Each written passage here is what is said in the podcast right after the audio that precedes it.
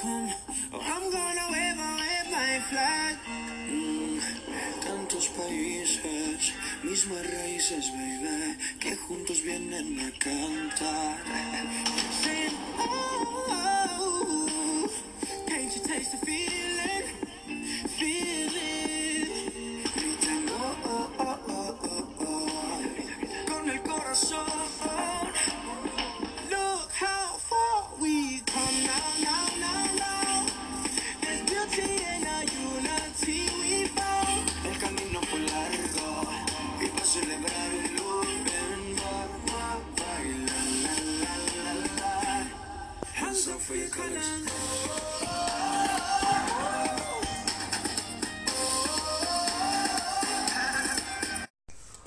Muy buenas noches y bienvenidos en Radio Fútbol para los que saben.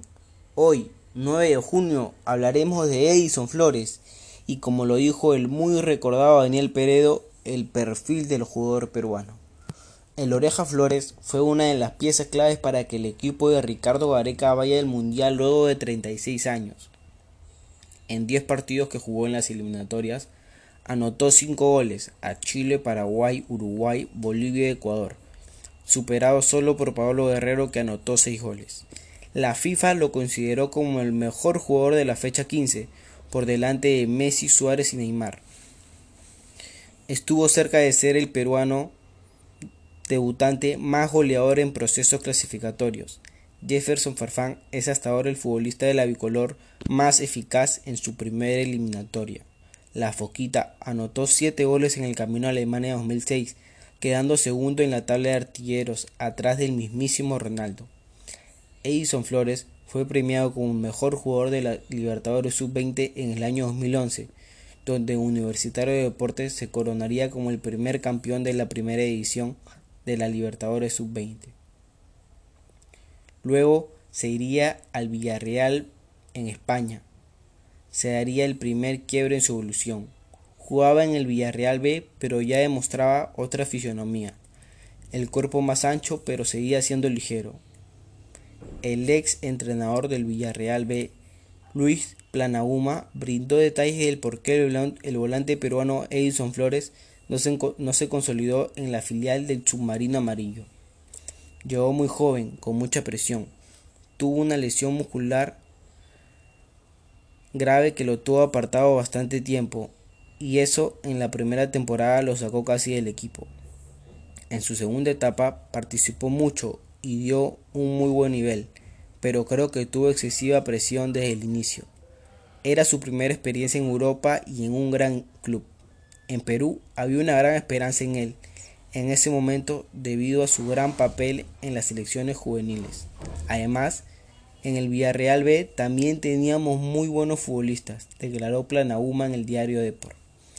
Asimismo, el estratega español reveló que en su etapa como técnico del Granada mantuvo conversación con el profesor Ricardo Gareca sobre el Orejas. Necesitaba información de Sergio Peña, al que entrené allí también. Ambos coincidimos en la gran evolución que había tenido Edison en fase defensiva, repliegues, duelos y aumento de intensidad sostuvo. Luego regresaría universitario al no tener los minutos que quería. Regresó desde que la U consiguiera su último, último campeonato y tomó la batuta de un equipo muy joven. Llegó a ser capitán del equipo mostrando que su paso por Europa fue beneficioso. En el 2016 sería al Albor de Dinamarca y su proceso continuaría. Comenzó a tener más presencia en el área, su físico se acentuó y lo demostró en la Copa América Centenario con la selección peruana. Comenzó a tener más cercanía al gol y lo dejó claro en las eliminatorias Rusia 2018, pieza fundamental para la clasificación. Sin embargo, no todo fue color de rosa para Edison Flores. A continuación, tras la pausa, le, tra le traemos la entrevista de Edison Flores en el programa Al Ángulo. Volvimos aquí en Radio Fútbol para los que saben. Le traemos un poco de lo que declaró Edison Flores en el programa Al Ángulo, cómo fue sus inicios en la U y lo que tuvo que pasar para ser convocado a la selección peruana. Aquí le traemos la declaración de Edison.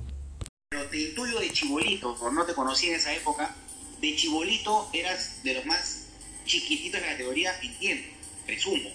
Este, ¿Cuántas veces te pasó que eso te, marginó, te, te, quitó un lugar, o alguien te dijo, y pasa muchas veces, que los jugadores muy chiquitos, a veces los...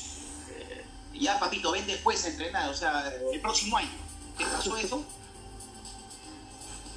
Sí, sí, yo creo que eso me, eso me pasó en la U en el primer año, que yo estaba a prueba, que me lo, que me lo, que me mandó justo la Academia de Chupitas, que iban a hacer un grupo élite que era los mejores jugadores de todas las categorías, pero no trascendió y y, bueno, este se me tuvo que regresar al, a, Héctor por, por, porque no me sentía bien, no en confianza creo que me sentía raro, era, era jugar con, con chicos más grandes y obviamente hay siempre los comentarios de que de que bueno que qué haces acá o o cuál es o qué este qué es lo que qué es lo que busca si,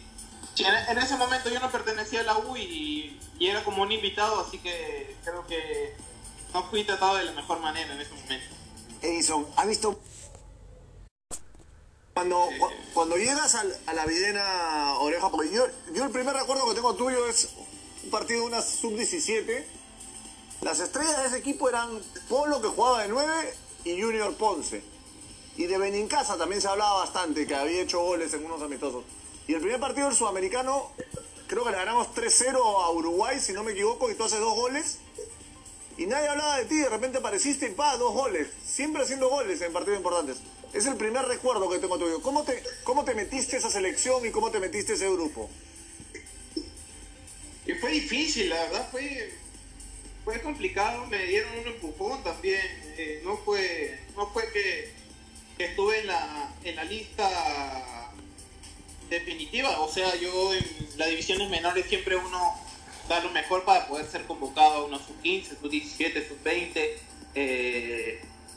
pero bueno, uno también tiene sus gustos, los, técnicos tienen sus gustos de, estilo de juego y en ese momento yo a, a mí me dijeron que yo no le gustaba al, al, al técnico de la sub-15 y que obviamente tuvieron que, como que por mi rendimiento, tuvieron que, que decir que, me, que para que si me podían dar la oportunidad, porque estaba haciendo las cosas bien en, en menores, estaba resaltando.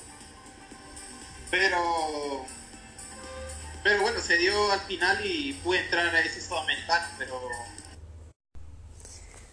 Hemos llegado al final en Radio Fútbol para los que saben y nos encontramos la próxima semana con datos más interesantes.